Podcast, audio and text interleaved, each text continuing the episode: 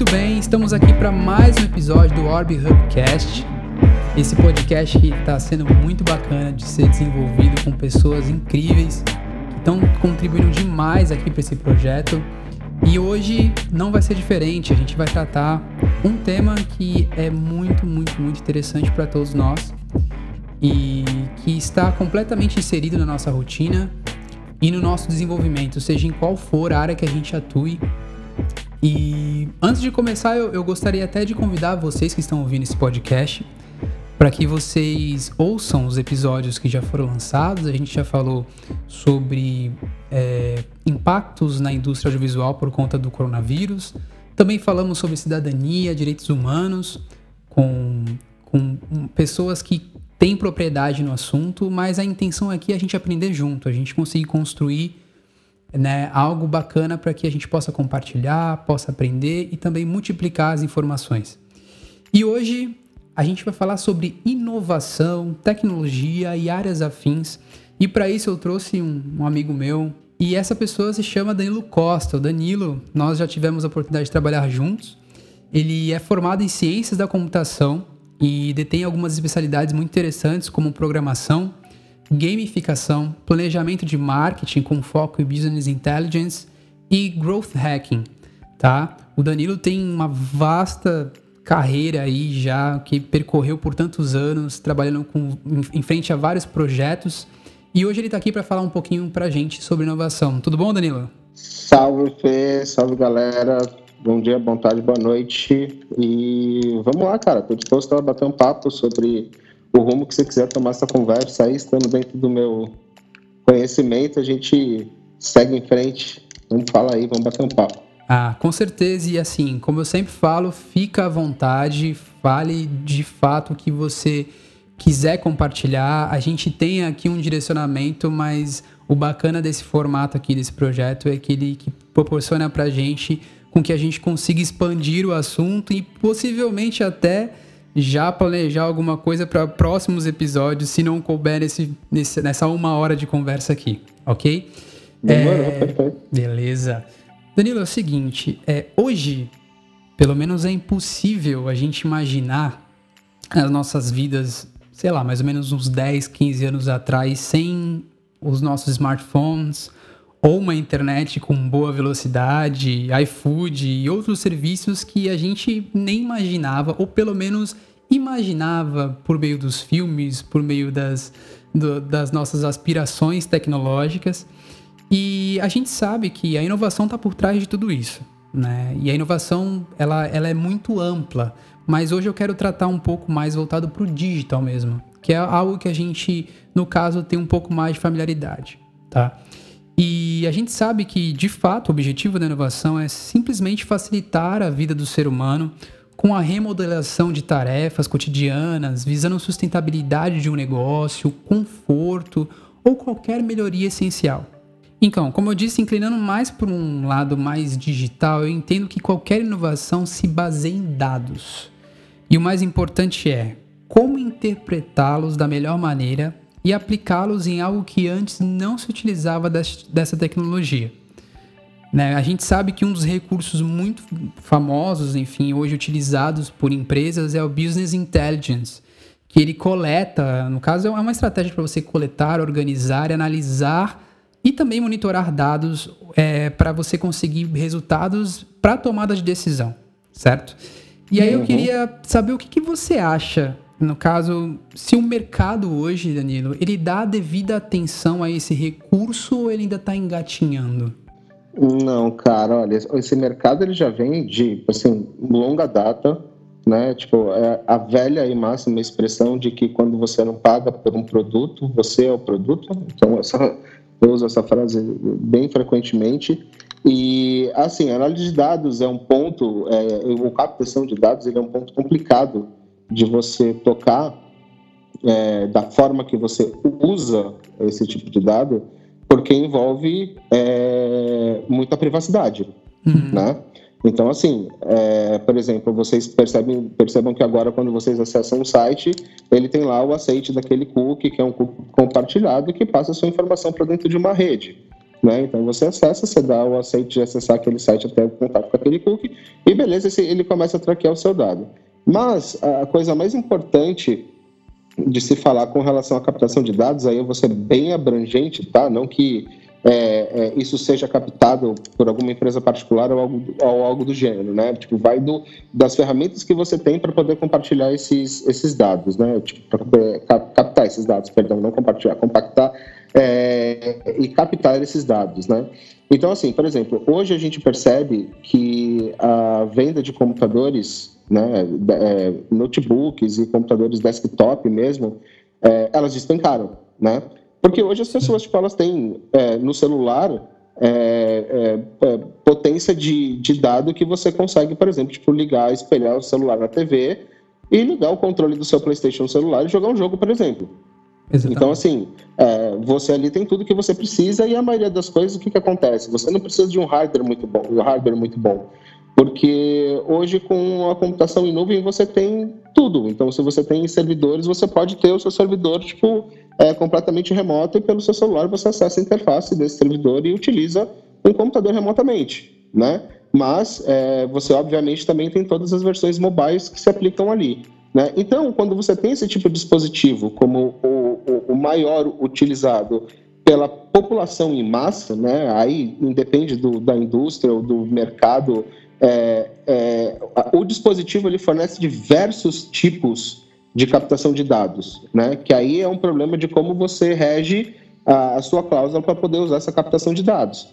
Por exemplo, você tem dado de geolocalização, você tem dado de acesso à câmera, você tem dado de acesso a microfone, você tem dado de acesso à realidade aumentada, é, você tem dado, por exemplo, tipo, até é, de você propagar uma onda dentro de uma sala, tipo, ele conseguir captar é, a sua sala em 3D. Os novos iPhones têm câmera em 3D, tipo, para projetar tipo, e captar completamente o interior de um, de um local, da sua casa, por exemplo. Né? Então, assim, é, são diversas maneiras que esses pequenos aparelhos eles já dão é, para quando você aceita, obviamente, as cláusulas das empresas a utilizarem é, esse tipo de recurso. Está na sua mão você poder tipo, dizer que você vai ativar esse recurso ou não. Uhum. Então, as, a, a, aí voltando para as empresas, né, como você falou, tipo, como funciona essa análise de dados? Imprescindível. Imprescindível, porque assim, com base dentro do que você puder analisar e com a permissão, obviamente, é, do seu cliente de fazer a utilização daquele dado, você consegue realmente entregar um resultado melhor. É, é, óbvio que toda empresa, tipo, ela, é, ela visa o cliente em primeiro lugar, mas ela também visa lucro, né? Hum. E para conseguir visar lucro, ela precisa atender os clientes da melhor forma possível. É, senão você monta uma ONG, né? Então aí, tipo, vai de como você faz a aplicação desse dado para conseguir é, entender é, clientes de perfis parecidos. Sacou onde mora o problema? Porque uma vez que você considera, tipo, a navegação completa de um único indivíduo, é legal, você está dentro direito, mas agora quando você usa massa de dados para fazer uma análise né, de todos eles, aí você tem que ver com questão de privacidade como você usa, você sabe qual é o produto que mais consome, que não consome, que tem mais reclamação. Aí é uma coisa que se chama, isso sim se chama Business Intelligence, que é o quê? Tipo, é essa análise de dados. E como você faz essa análise de dados? Puta, de diversas formas. A gente tem diversos CRMs que já fazem essa análise de dados, mas o processo mais conhecido são processos chamados crawlers, né? Que é o que, o que, que são? São robozinhos que vão mapear tipo, todos os canais é, que o cliente tem contato, que, o, que a empresa tem contato com o cliente, e ela vai ver qual é a maneira que ela vai captar esse dado e como ela vai fazer a utilização desse dado para poder oferecer uma melhor experiência para aquele usuário que está ali interagindo uh, com a marca, né? Porque o grande lance é você está presente no momento certo que o usuário quer alguma coisa. Dan, né? Então esse. Ah. Mas assim, só uma pergunta: as empresas elas estão preparadas para minerar, analisar esses dados? Cara, eu, eu entrei para o mercado imobiliário. Hoje eu trabalho numa empresa chamada Centro Imobiliário como diretor de tecnologia, porque eu me fascinei pelo mercado imobiliário e a, a facilidade que a gente tem de poder fazer captação de dados e como é um mercado lucrativo. E como você percebe, tipo, através, por exemplo, hoje o nosso sistema ele já consegue medir. É, a gente atua muito tipo no litoral, né? Então, tipo, é, é, é, Peruíbe, Itanhaém, então, tipo, a gente vai avançando nas praias. O nosso foco é realmente você ter uma casa no litoral, né? Pagando pouco para isso e tendo lugares bem legais para se morar. É, então, é, essa, esse crescimento, essa horizontalidade que as pessoas têm de fugir dos grandes centros e tal, e comprar a sua casa tipo, no litoral, foi um mercado tipo, bem promissor. É, e a gente consegue hoje analisar, por exemplo, quando levanta um mercado dentro de um bairro específico, a gente consegue entender a valorização dos imóveis ao seu redor, porque o sistema tipo, ele começa a entender que o cliente vendedor ele aumenta o preço da casa dele, então a gente consegue ver uma valorização, uma valorização por área. Então a gente começa a traçar tipo é, é, manchas, né? Tipo que a gente consegue entender é, o quanto vale aquele imóvel, até quanto a gente consegue negociar, como a gente consegue fazer leilão reverso com o próprio vendedor. É, então assim, todo o uso desse dado que ele é imputado, traqueado, ele serve para realmente oferecer a melhor experiência para o cliente quando o cliente fala assim, olha, eu quero, eu quero uma casa na praia de até 30 mil com piscina. E ele encontrar isso. Uhum. Tá? Então, assim, esse é, o, esse, esse é o grande lance do uso de todos os dados que a gente colhe. Entendeu? Então, é, a, agora respondendo a sua pergunta principal, se as empresas estão preparadas para isso, grandes empresas estão. Quem não está fazendo isso está torrando dinheiro à toa em marketing. Tá? Porque o marketing tradicional, como por exemplo Facebook, Instagram, você vai anunciar tipo, no YouTube, você vai fazer propaganda. Então, assim, tem diversas formas de você fazer propaganda, diversas formas de você traquear isso, só que você está presa dentro de uma plataforma.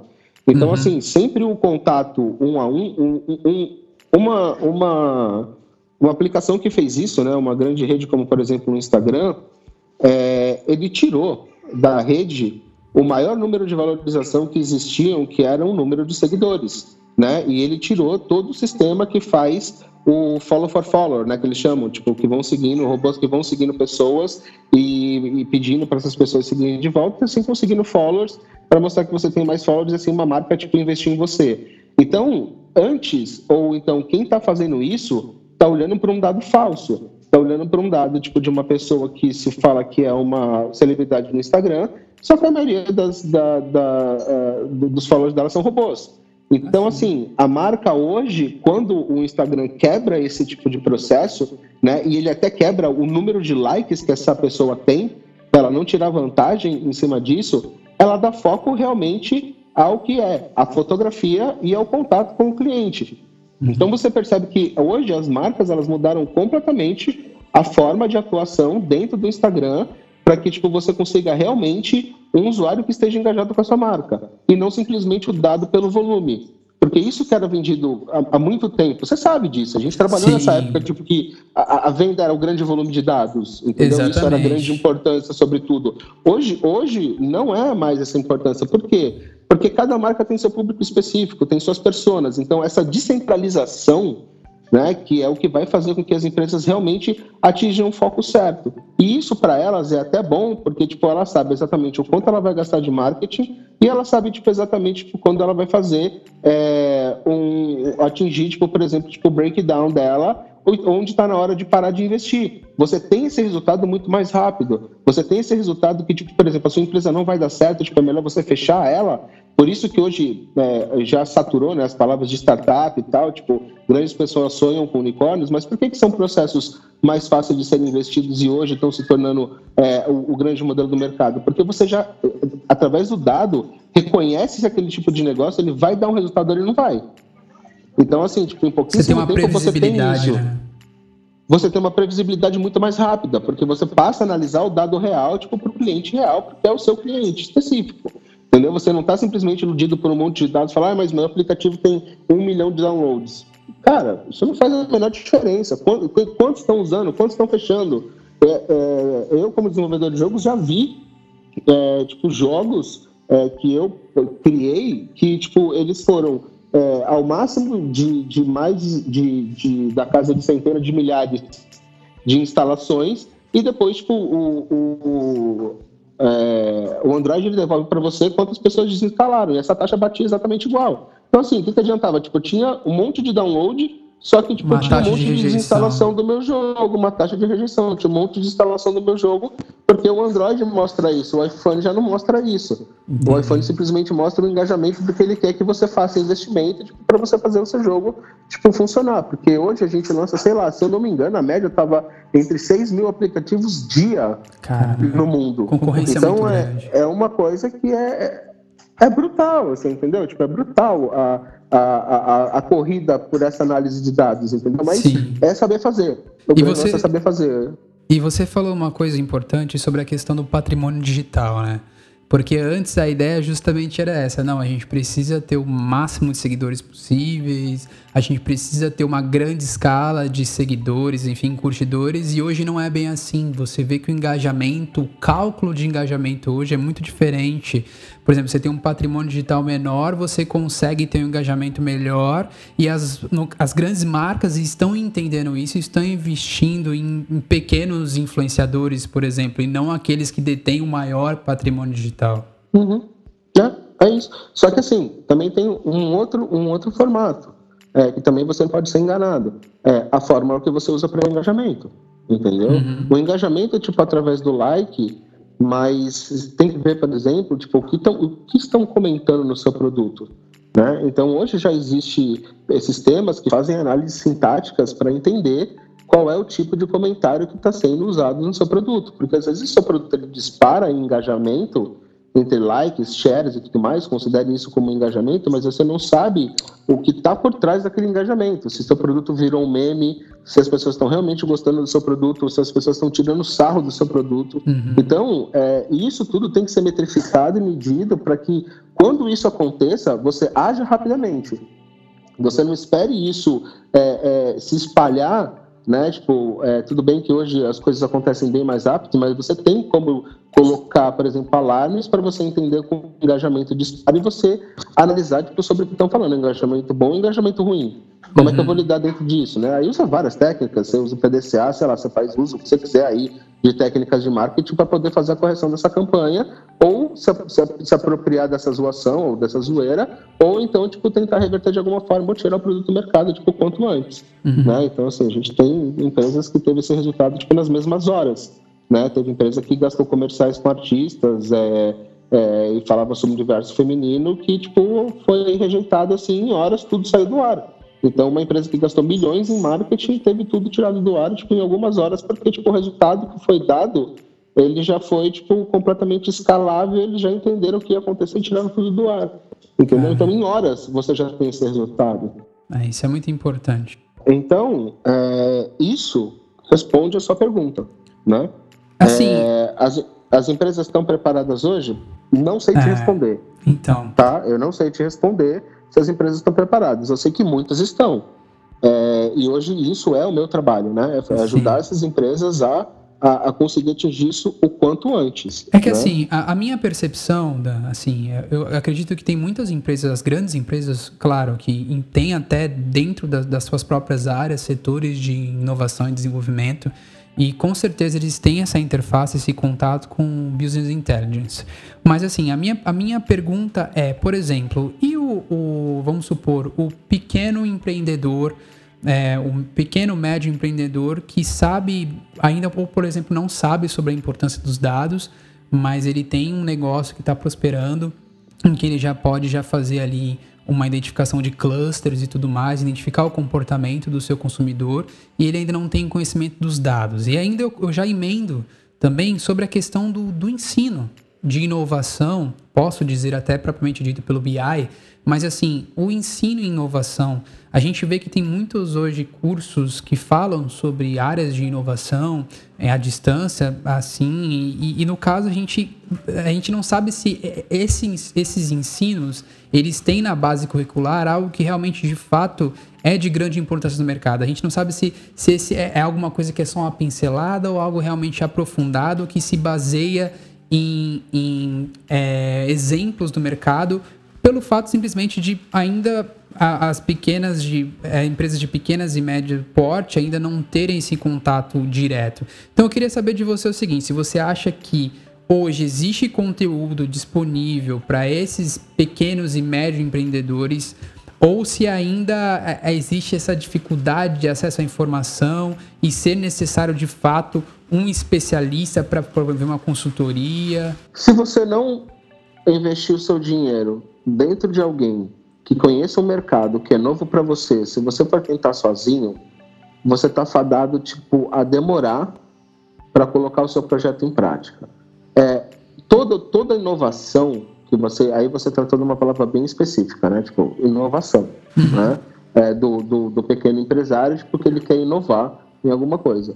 Então, quando você toca em, na palavra inovação, é, você tem que saber exatamente tipo, qual é a área que você vai conseguir inovar. As empresas, o que acontece aí depois já falados nos outros podcasts aí anteriores, hoje a gente tem uma aceleração com essa pandemia, né, que está acontecendo hoje do coronavírus. É, a gente teve uma aceleração dentro da área de, da, da, tecnologia que eu não achei que eu fosse ver tão cedo, tá?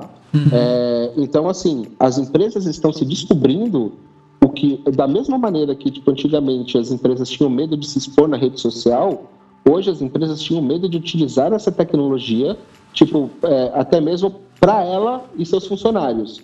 Então, por exemplo, tem muita empresa percebendo que o home office funciona, que ela pode fechar alguns escritórios, que ela pode tipo manter tipo uma meet room lá, uma sala só para reuniões e tal específicas, e podem tipo trabalhar sim à distância, tá? Então assim isso existe. Eu vejo filhos de amigos meus e amigas minhas é, já estudando é, remotamente, tá? Aonde tipo o professor passa o vídeo já na tela do celular aonde, por exemplo, é, a, a, criança ela já interage com o minigame na, na própria tela, enquanto o professor está por trás controlando o que aparece na uhum. tela para essa criança.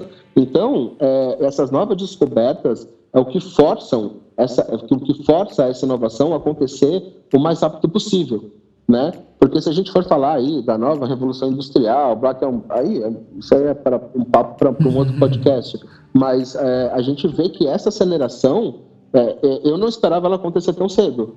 E eu vejo que tipo, hoje a gente está tendo um retorno dela muito positivo. A, a, área de tecnologia, ela foi uma área que dentro da, da pandemia, ela mais cresceu. Ela foi a área que ela mais cresceu, porque ela foi a solução para que muita coisa não parasse. Uhum. Aí, o que que parou? Quem não estava pronto para inovar. Por quê? Porque a gente vem de uma crise de governos passados, Tá? A gente sabe que para um pequeno empreendedor ter fluxo de caixa é difícil. Então, é, eu vi empresas que fecharam, é, que não aguentaram dois meses de fluxo de caixa para pagando funcionário e fornecedor. Porque não tinha vazão. Uhum. Então, assim, tipo, acabou. Porque ela, ela não tinha um e-commerce, ela ainda não tinha investido dentro dessa área, ela teve que fechar. Era óbvio que ela tinha que fechar. Aí você não precisa nem de, de muita inteligência. Mas isso você já poderia começar a prever quando já se falava tipo desse primeiro lockdown tipo há alguns meses atrás. Alguns meses hoje fazem a diferença. Eu vi muitas empresas se transformando em pouquíssimos meses. Por quê? Sim. Porque contrataram pessoas especializadas para ajudá-las nesse processo, como eu. Exatamente. Então, assim, é, isso é, é, é, é, fundamental e de extrema importância que você tenha esse embasamento é, e você tenha pessoas que realmente saibam o que estão falando né, sobre a medição de dados. E, e assim, não precisa, você, quem está do outro lado contratando não precisa ser um expert, porque no final das contas é, o resultado ele é lógico. Você olha o resultado, você vê como quando, quando você vê um dado bem tratado e da onde ele foi tirado, isso é explicado e não é simplesmente com um PowerPoint tipo com meia dúzia de gráfico de barra que não quer dizer nada. É, ele é explicado e vira óbvio para quem está contratando falar, puxa, realmente esse caminho aqui não dá e esse caminho aqui está muito melhor. Então a, a escolha fica para o cliente, mas você traz um embasamento completo com essas análises de dados. Então, é, é, é, fundamental que as empresas hoje que queiram sobreviver, elas façam esse investimento dentro do universo digital o quanto antes. Bacana. É, então, porque é justamente isso, né? Hoje, é, principalmente com a pandemia, a gente vê uma necessidade dessas empresas se adaptarem. Inclusive, até o, eu, eu tive uma conversa né, no, no, primeiro episódio com o Bruno sobre a indústria de visual e ele falou muito sobre isso, sobre a questão da adaptação emergente ali que as empresas estão urgente, na verdade, que as empresas estão é, buscando agora de última hora para poder se adaptar e perpetuar num mercado completamente instável. E quando eu apontei sobre a questão da educação, é justamente isso, porque hoje as empresas, inclusive até as que o pequeno e médio porte que estão enfrentando essa dificuldade, às vezes até de não poder contratar uma consultoria, elas vão buscar esse conhecimento de alguma forma, tanto porque viu em alguma notícia, viu em algum algum site que fala sobre a importância de, de inovar, de investir em inovação digital e tudo mais. E assim, Dan, agora a gente só para entender um pouco também que toda vez que a gente fala de tecnologia, a gente o que vem à nossa cabeça é computador, é engenharia de software e tudo mais. Por exemplo, até a inteligência artificial, que eu queria só dar uma pincelada aqui, por exemplo, é um tema que está em ascensão em que a gente ouve sempre aí, enfim, nos jornais e tudo mais, que é algo que está se tornando cada vez mais é, tema de debates aqui, em, em, no caso, em grupos próximos nossos, não só de pessoas focadas no tema. E, é e isso é totalmente relacionado à capacidade das máquinas aprenderem a pensar e agir como humanos, né? Se é que podemos dizer assim. Não é só uma voz que fala com a gente pelo celular ou computador, mas assim, é, mas será inserida dentro de várias coisas em que temos contato no dia a dia. Por exemplo, o Google, o próprio Google mesmo é utilizado aí por 99,99% das pessoas. Ele tem isso, né? Tem essa, esse recurso para poder minerar informações e poder trazer com precisão aquilo que a gente está buscando. E quando eu digo pessoas, isso me faz refletir uma coisa sobre o quanto o comportamento do consumidor é importante para se desenvolver uma solução inteligente e conduzente com os resultados esperados. E já emendo nos famosos algoritmos, aquele que você acabou de falar, bons ou ruins, é, eles trazem algo para poder facilitar a experiência do usuário nas plataformas. A minha pergunta, Dan, é o seguinte: Muita gente pensa que só programadores, engenheiros de software ou qualquer profissão ligada diretamente ao digital são pessoas para lidar com inovação. Porém, olhando pelo outro lado, precisamos humanizar esses processos e entender melhor as pessoas que vão utilizar a nova tecnologia, por exemplo, com conhecimentos avançados em psicologia, neurociência e áreas correlatas. Você acha que as empresas já estão levando em consideração esses tipos de especializações científicas e humanas ou não atravessam essa barreira deste profissional? Por exemplo, ela precisa ter um profissional específico em tecnologia e um outro voltado às ciências humanas para poder entender esse comportamento? Vamos lá. Foi bem extenso, não foi uma pergunta só que você fez, você fez várias. Fica à vontade para responder. Você fez milhões de perguntas e milhões de temas que para mim não se correlacionam, tá? Começa Opa, por aí. Show. Primeiro que quando você for falar sobre inteligência artificial, cara, é, você tem que tomar cuidado porque você está pisando num terreno é, que é muito inexplorado e desconhecido por a, a, a grande maioria tá? Você vai falar sobre inteligência artificial quando você for falar de grandes empresas como Google, Apple, Amazon, e aí você vai começar a falar sobre um processo sobre isso. Porque, assim, o que, que é inteligência artificial? A inteligência, a inteligência artificial ela só vai é, ser considerada uma inteligência artificial, né, como você fala, como tratando como os humanos, né, como humano, uhum. é, ela só vai fazer se ela passar, por exemplo, no teste de Turing. Quem quiser uhum. procurar tipo, procurar um teste de Turing é o quê? É quando uma pessoa ela conversa através de um falante com alguém é, e aí tipo, ela não percebe que está falando com uma máquina. Quando uma Entendi. bateria de pessoas passar por isso e não conseguir identificar que quem está respondendo ela é uma máquina, o teste de Turing deu certo, tá?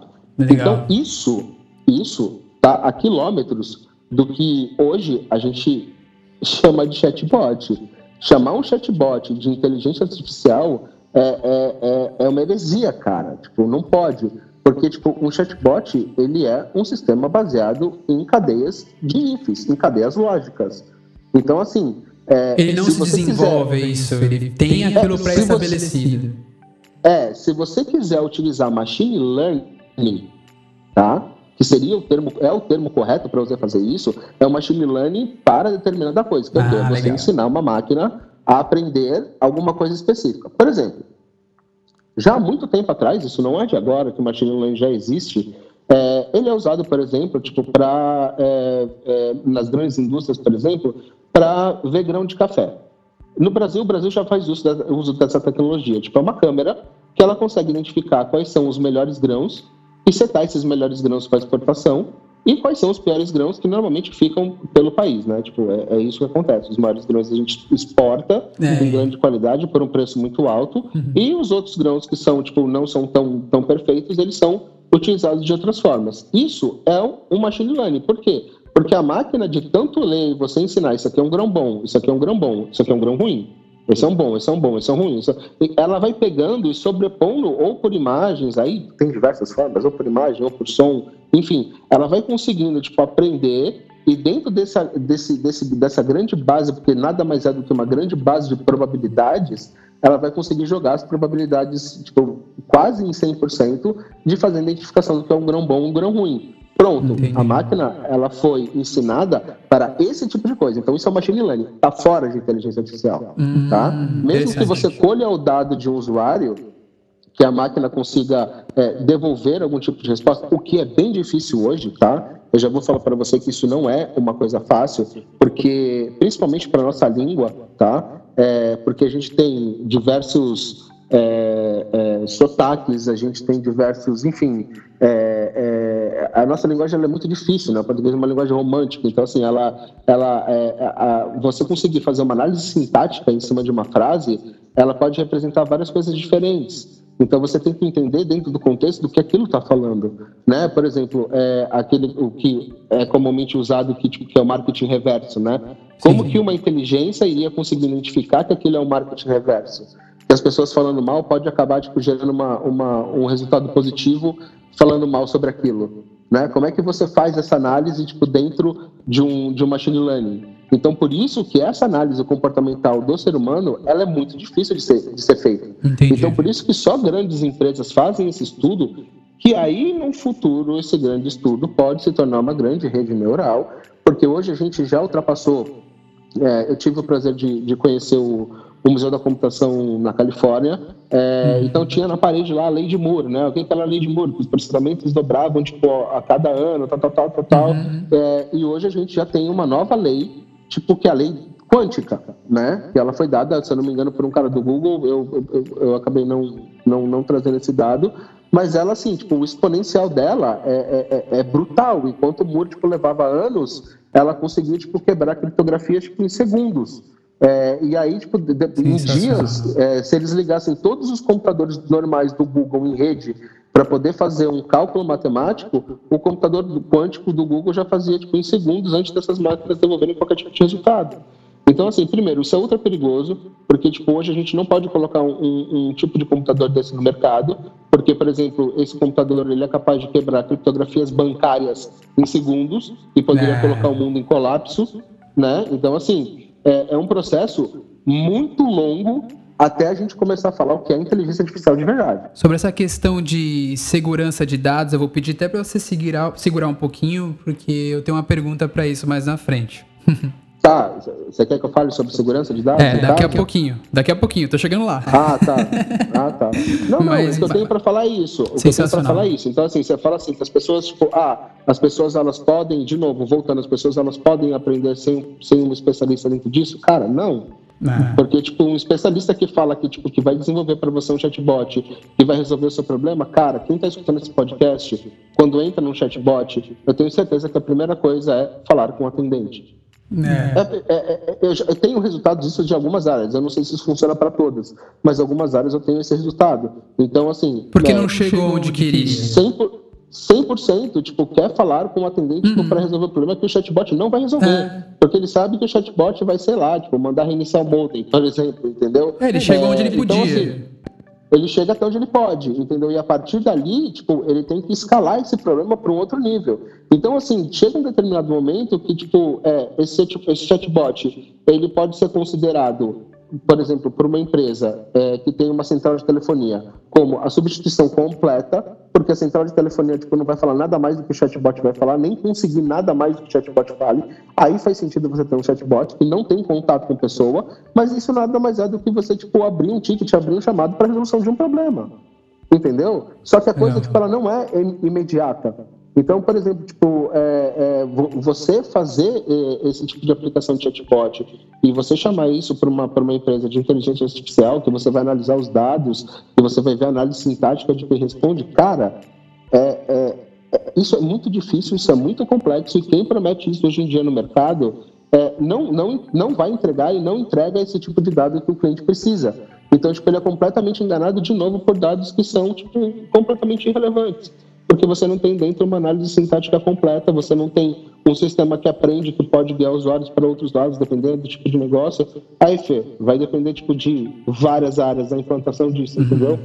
Entendi. Eu estou explicando é simplesmente um processo que não existe milagre. É, é, por exemplo, tipo, hoje na empresa que eu trabalho, é, o nosso foco tipo é conseguir captar os clientes. Então o nosso a nossa tecnologia tipo mede tudo só que ela conversa com corretores ela conversa com pessoas. Essas pessoas mostram a casa entendem do problema da casa entendeu? Sabe o que é uma infiltração sabe o que é tipo uma área de alagamento sabe entendeu? então assim esse contato ele, ele é um contato que deixa as pessoas porque assim, a gente está migrando de gerações, né? Mas as gerações que estão entrando agora com poder aquisitivo até podem comprar um carro online. Tipo, beleza, ok. Até podem fazer grandes compras online. Mas tem coisas que você não vai conseguir comprar 100% online. Por exemplo, uma casa sem você olhar. Então, é, são coisas que precisam desse contato humano, né? Dessa coisa que, é, por enquanto, a gente ainda precisa devolver esse tipo de, é, de informação, né? Esse, esse approach com o cliente.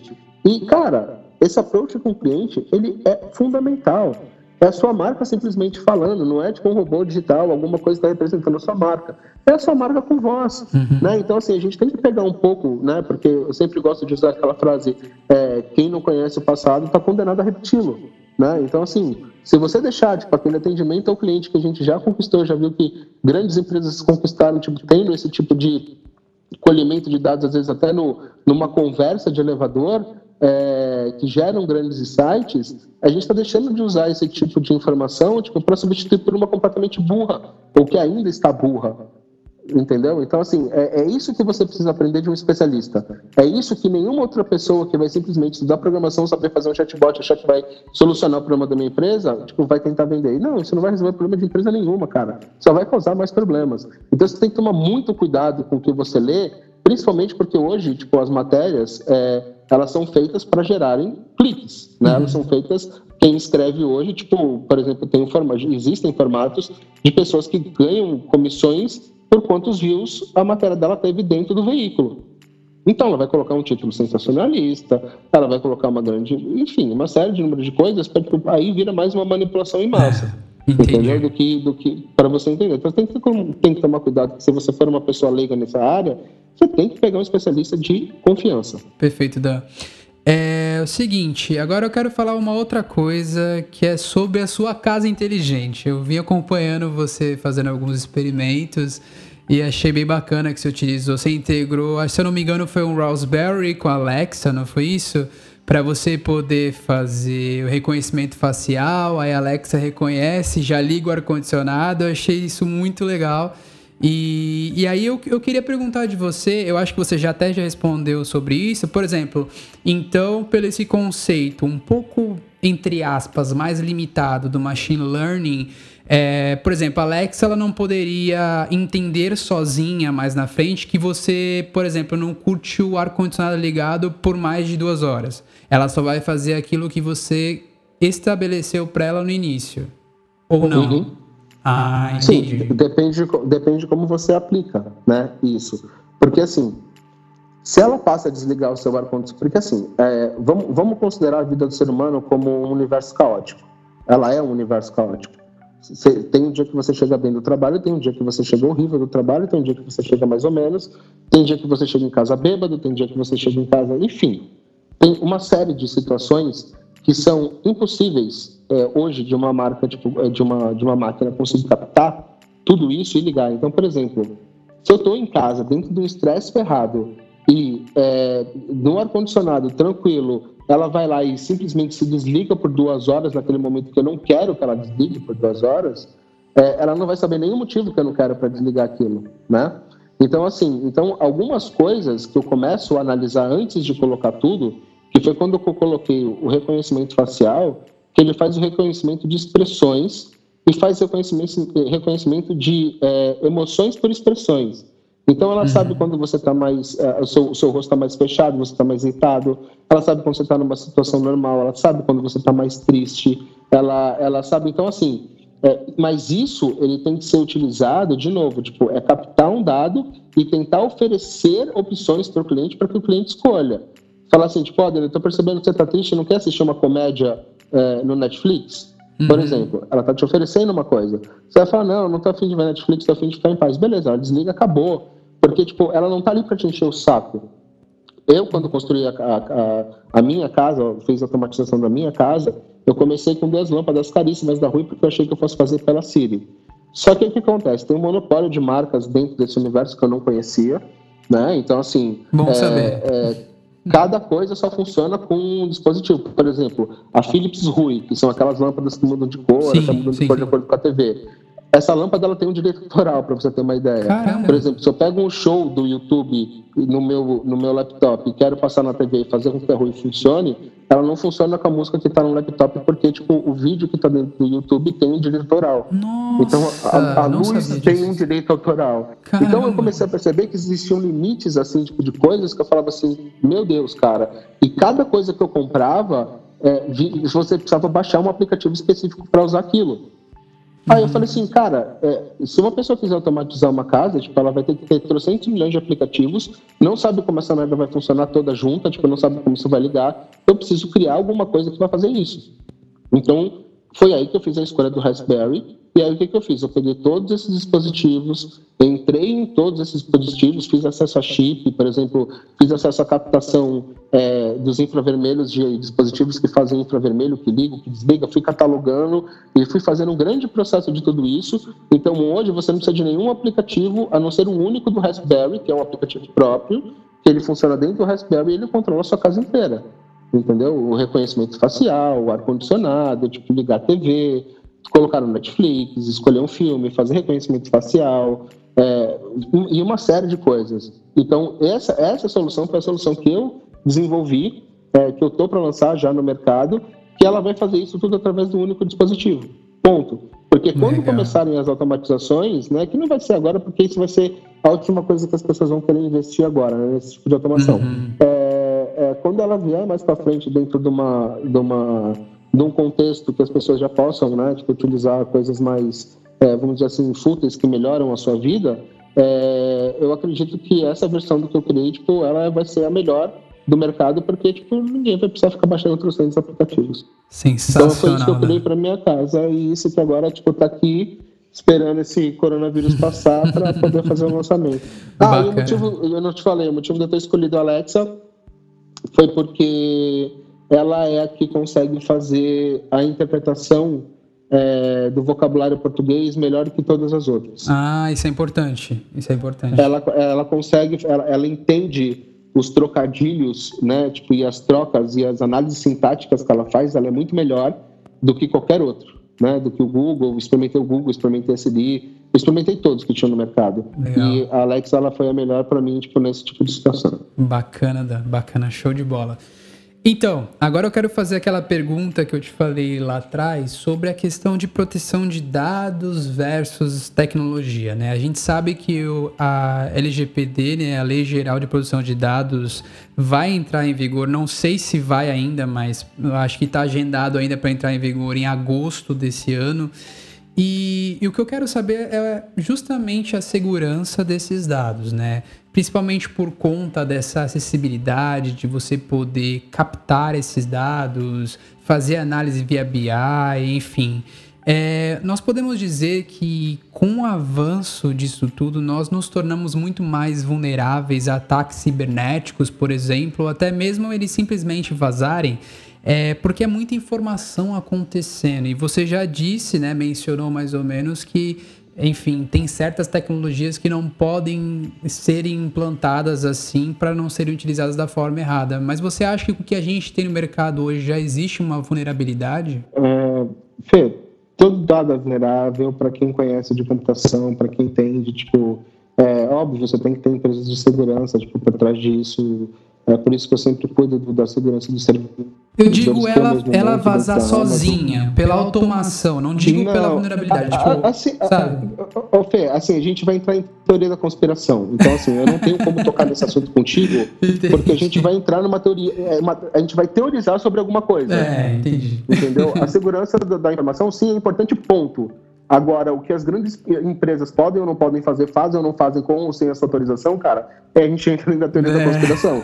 Então, aí a gente não tem como, como discutir sobre Entendi. isso. Entendi. Mas em questão, de, em questão de tecnologia, por exemplo, a inovação, a, a inteligência artificial ou machine learning, por conta delas terem essa automação, não facilita? Cara, assim, você já percebeu que, tipo, de você falar perto do seu Instagram, do seu Facebook, uhum. uma hora a propaganda sobre aquilo que você falou e nunca pesquisou aparece lá. Isso está mais claro para todo mundo. Muita gente vai se identificar com isso, porque isso acontece. Legal. Isso é permitido dentro da, daquela, daquelas cláusulas que você rola, rola, rola, rola, rola, aceita o botão de aceito e envia.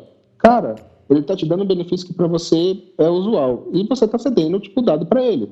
Ponto. Uhum. O que ele vai fazer com aquele dado, cara, tá tudo descrito lá. Aí, cara, não é a minha área, porque eu não uhum. sou de direito digital. E, aliás, eu acho que é, um, é, uma, é, um, é uma área que é, vai precisar ter um grande crescimento no Brasil, porque o Brasil é um país difícil pra cacete de lidar, porque tipo, tem muita lei, brechas e, e, e enfim, uma série de coisas. É, para regulamentar isso dentro do Brasil, eu acredito que demora um pouco. Eles vão partir pelo básico uhum. cercar e proteger o básico, mas, por exemplo, tipo, o, o Brasil é, é, fez com que as empresas brasileiras fechassem a comunicação do WhatsApp com os servidores de fora, né? Então, o bloqueio não foi feito no WhatsApp, o bloqueio foi feito no Brasil. O Brasil não deixou os dados do WhatsApp entrar. Por quê? Porque um juiz determinou tipo, que não podia entrar. Que uhum. precisava, a, a, empresa precisava dar o dado daquela conversa porque é, aquilo era, era necessário para uma investigação. A empresa falou: não, cara, é o direito do meu usuário. Tipo, eu não posso fornecer esse dado para ninguém. Então, assim, se o cara cometeu um ataque cibernético, matou alguém, fez alguém, tipo, a empresa não pode liberar esse dado. Tanto que o, o, o, Instagram, o Instagram não, o WhatsApp, ele aparece sempre quando começa uma conversa em criptografia de ponta a ponta. Uhum. Isso quer Verdade. dizer a criptografia de, de, ponta a ponta que, é, teoricamente, vamos falar teoricamente, né, para gente não pisar na, na teoria da conspiração, uh, o Facebook não tem acesso ao dado das suas conversas. Ponto. Entendi. Simples assim. Uhum. Ele não tem um algoritmo que consegue converter é, o dado que está salvo lá para um outro tipo de dado. O dado ele é único do seu aparelho. Entendeu? Cada aparelho carrega um, um, um código específico. Ele usa esse código tipo, para montar uma equação, mas, como disse, né? É, sempre existe uma engenharia reversa da coisa. Mas aí a gente vai para é outro patamar. Outro patamar, exatamente, exatamente.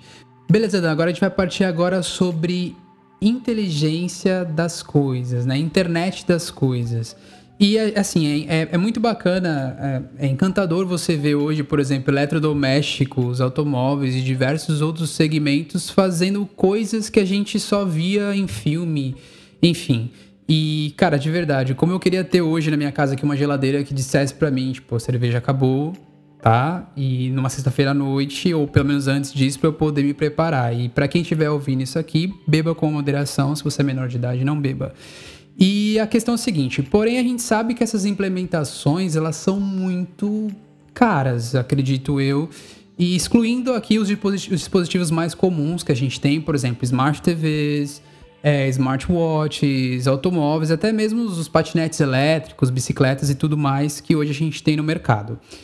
É, quando você acha que essas tecnologias mais avançadas, tipo geladeira, fogão hoje, que fala a temperatura ideal do alimento que você coloca nele, quando que você acha que elas vão se tornar mais acessíveis no, no mercado convencional, por exemplo? Porque a gente geralmente vê esses lançamentos e a gente não vê isso tão próximo da gente. A gente só não vê isso tão próximo da gente porque a gente ainda vive uma coisa chamada obsolescência programada. Por exemplo, eu tenho um PlayStation. Eu não imaginei que o PlayStation 4 ele fosse vir com um aparelho com o poder gráfico que ele tem. Porque hoje você joga dentro do PlayStation do PlayStation Now jogos diretamente dos servidores que estão online. Uhum.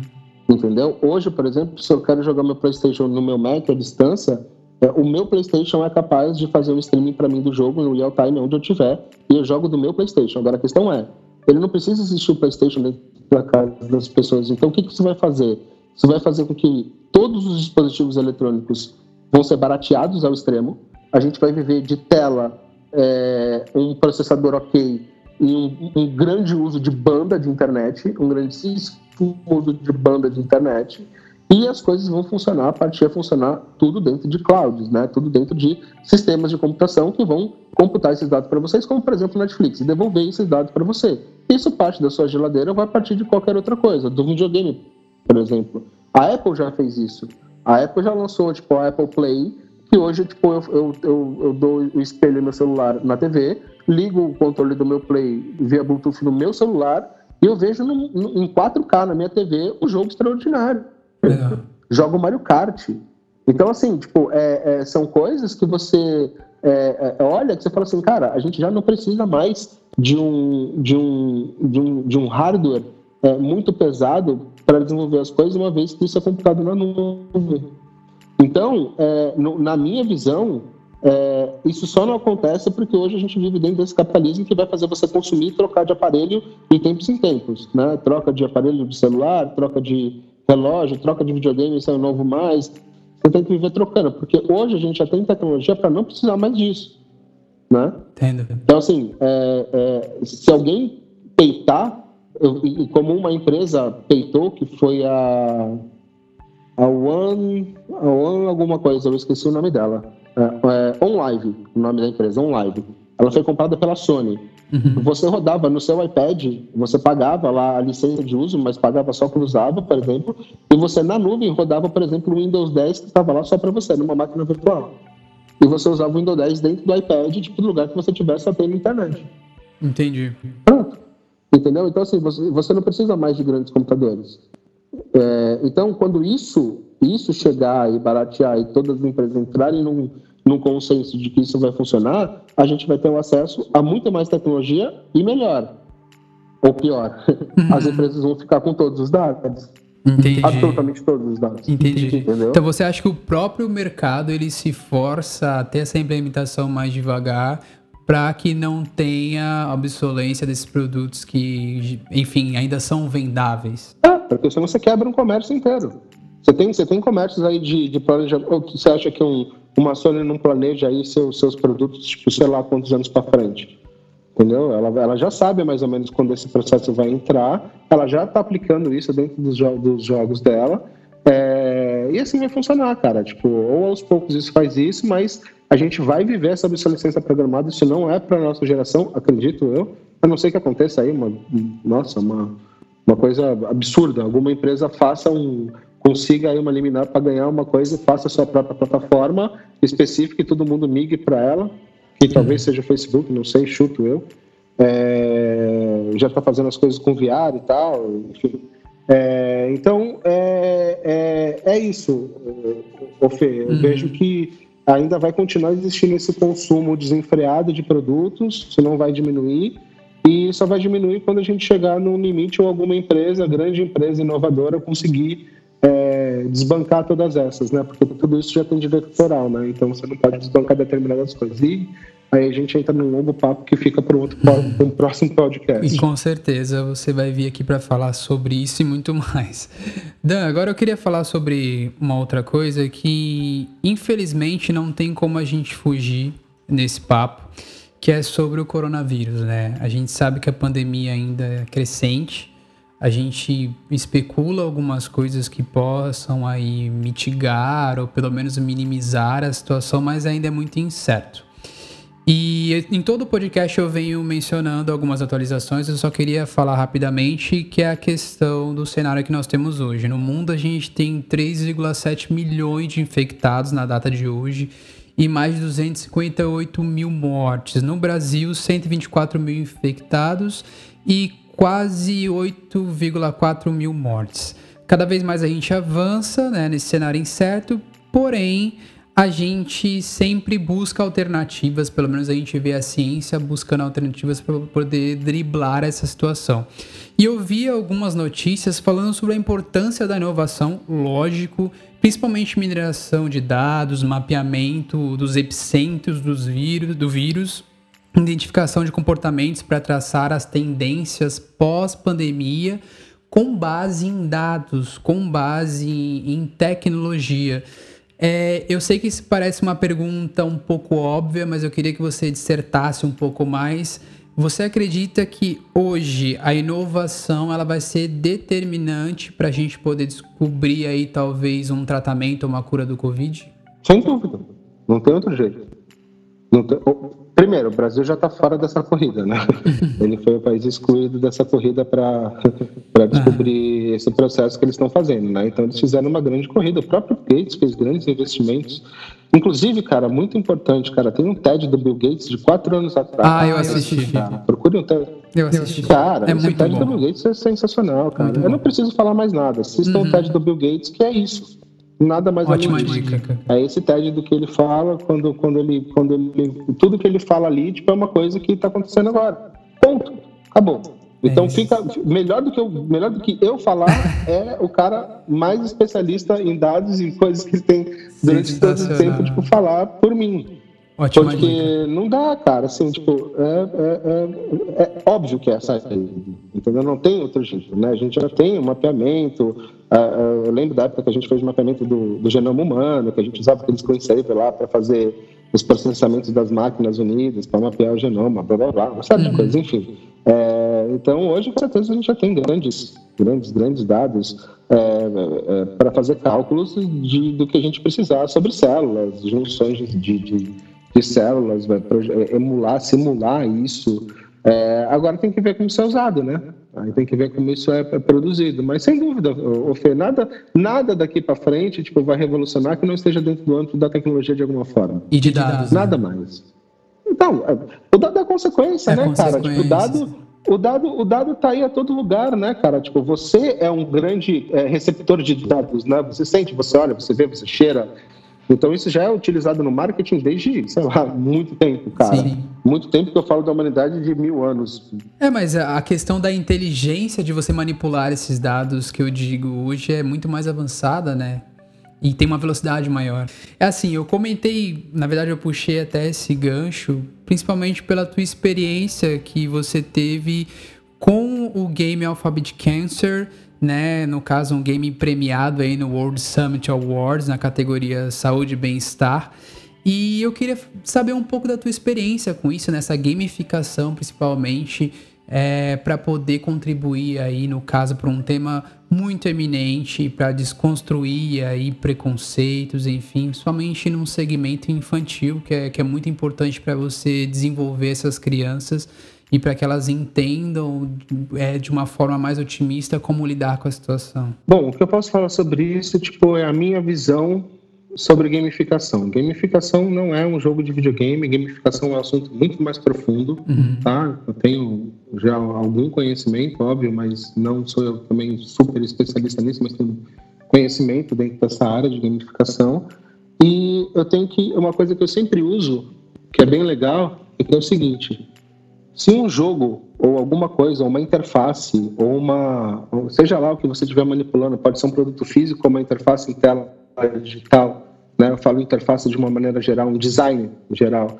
Se você precisa explicar para o usuário como é que faz para usar, é, ela não é uma boa interface, né? Então assim, uhum. tipo, ela não é aplicada. E a gamificação ela serve justamente para isso. A gamificação ela usa técnicas do que hoje é, já está contido dentro, aí a gente entra muito na parte de psicologia, né? Como o cérebro humano tipo, é educado, tipo, como as gerações estão vindo agora. É, veio uh, veio a, a filhada da minha, da minha esposa em casa, tipo, elas fizeram que o mouse era telefone, trim, trim, para tocar, achando que ela ia pegar, colocar o mouse na orelha, ela pegou e deslizou o dedo no mouse e pôs na orelha. Olha isso. Então, assim, tipo, é, ela vai na TV, tipo, ela, dá to ela to toca na TV e tenta tirar. Isso a gente vê as crianças de hoje em dia fazendo isso, e não é nada de impressionante. Isso, isso é uma coisa super natural. Agora, a questão, tipo, é o entendimento do tipo de conteúdo que essas crianças vão rece receber. Então, é, é, é, aí a gente entra dentro de um processo de que precisa existir a educação ela é muito importante, cara. A educação ela é a base de tudo. É, não adianta, cara. Um, um, povo educado, tipo, não é um povo manipulado. É, educação, educação, educação a todo momento, aprender, aprender, aprender a todo momento, discutir de uma forma saudável. Não é que nem o brasileiro que aplica a regra do futebol, meu time contra o seu, em qualquer coisa, seja política ou seja o gosto de um prato específico, é, aplica-se isso. Eu gosto desse prato, eu quero de alguma forma te convencer. Não, eu gosto desse prato, eu gosto desse. Tá, beleza, ok.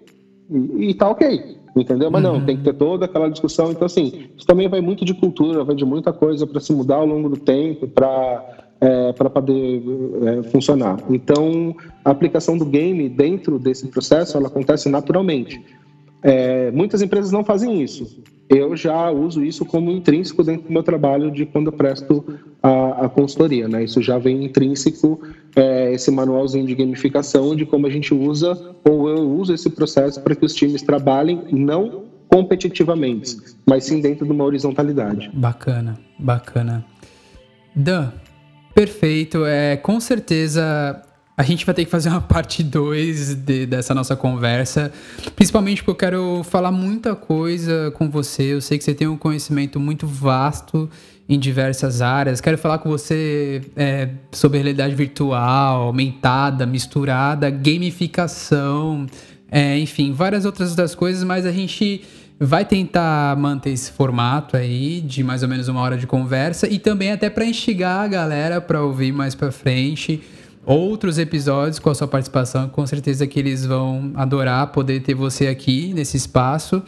E antes da gente terminar, eu queria que você desse alguma indicação de consulta de informação, livros, enfim, qualquer outro formato sobre inovação, é, no caso BI, né, inteligência de dados, enfim, o que, que você pode compartilhar com a galera aqui? Cara, vamos lá. Livro, em primeiro lugar. É um livro chamado Mindset, se eu não me engano. Deixa eu ver se é isso, se eu não estou me confundindo. Mindset? É? Sim, sim, eu, eu, eu, vou. Tá na minha lista. Já até comprei ele para dar uma lida, tá na minha lista. É, ele é, ele é complexo. É. É Mindset, cara. Eu, eu, eu gosto bastante desse livro, porque eu acho que a tecnologia ela muda muito com frequência, né? E é, eu já sou programador durante muitos anos, né? Então, assim, eu já programo em diversas linguagens. É, e quando você se torna programador, você, tipo, qualquer linguagem ela resolve, porque muda pouca sintaxe, tipo, poucas coisas, mas quando você sabe como a engine toda funciona, você é capaz de programar, né? Então hoje eu sou por paixão e já estou fazendo o meu jogo já é, é, na Unreal, né? Unreal 3D. Estou produzindo meu próprio jogo e vou continuar nessa produção solo. Como você falou, você está fazendo seu podcast, eu fiz, eu terminei a minha casa e agora estou terminando legal. meu jogo. Eu estou vendo você postando algumas coisas sobre o jogo, sobre o jogo e muito legal, cara. Eu vi que você está desenhando ele do, do zero e, meu, Sim, show do de bola. Zero, do zero. Show Todas as coisas do zero, não estou usando nada. Estou fazendo 3D, cada detalhe do pé, da mão do muito personagem. Bom. Programando todas essas coisas. O 3D tipo, é bem mais difícil de programar dos outros jogos 2D que é, estava acostumado a fazer, mas é um ambiente bem legal, uma coisa bem bacana.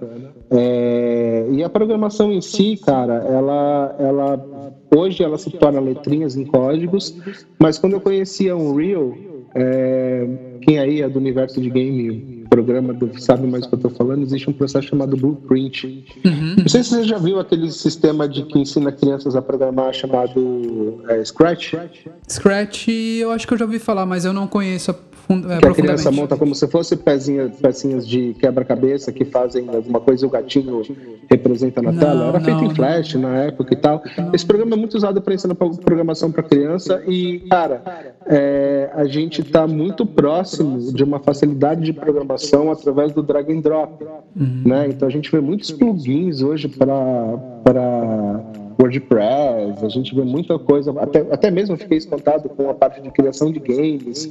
É, então, assim, muita coisa ela, ela vai ser facilitada é, para pessoas que não têm aquele, aquele é, é, o hábito de escrever letrinhas e, meu, ficar perdido, achar que aquilo é outro mundo, meu, como você consegue ler sem letrinha, é, vai conseguir programar com mais facilidade. Então, a gente vai ter maior número de programadores. E a lógica intrínseca dentro disso acaba fazendo com que você desperte uma lógica lógica maior para você programar, né? Então, assim, eu acho que isso é, é, é fundamental para se ter como na lista, né, de aprendizado, mas para isso você tem que, tipo, mudar o seu mindset, né? Então, é por isso que eu indico o, o mindset como um dos livros. Eu, eu indico a parte de tecnologia, salvo algumas, algum, algumas pessoas, mas TED eu assim, tento assistir pelo menos dois por sábado de manhã né? Dois episódios do TED por sábado de manhã. Legal, legal. Dentro do, dentro do que eu quero. É, e essas são as formas de mídias que eu mais consumo, né? Tipo, não consumo a bolha social, é, não, não, não, não. Eu abro uma matéria, a primeira coisa que eu faço, tipo, é ver a data da matéria e a fonte.